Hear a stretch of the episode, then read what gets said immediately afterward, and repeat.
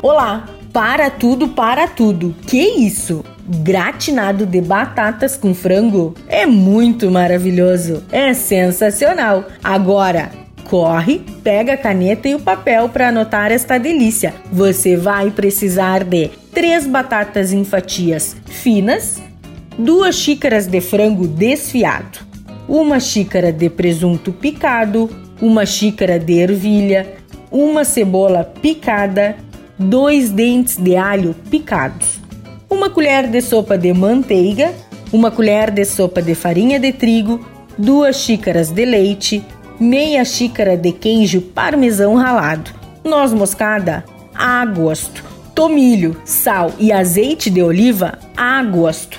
O modo de preparo: cozinhe as batatas com sal, escorra e reserve. Refogue a cebola e o alho, junte o frango e tempere, acrescente o presunto, as ervilhas e o tomilho e reserve mais uma vez. Em uma panela, derreta a manteiga e acrescente a farinha e o leite.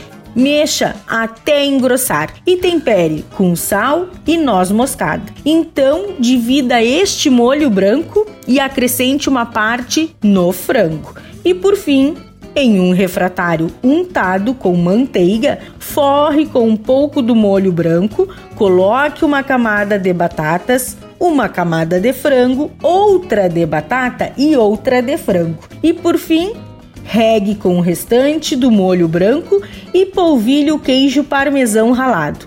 Leve ao forno em temperatura de 180 graus por aproximadamente 40 minutos. Retire do forno e é só servir.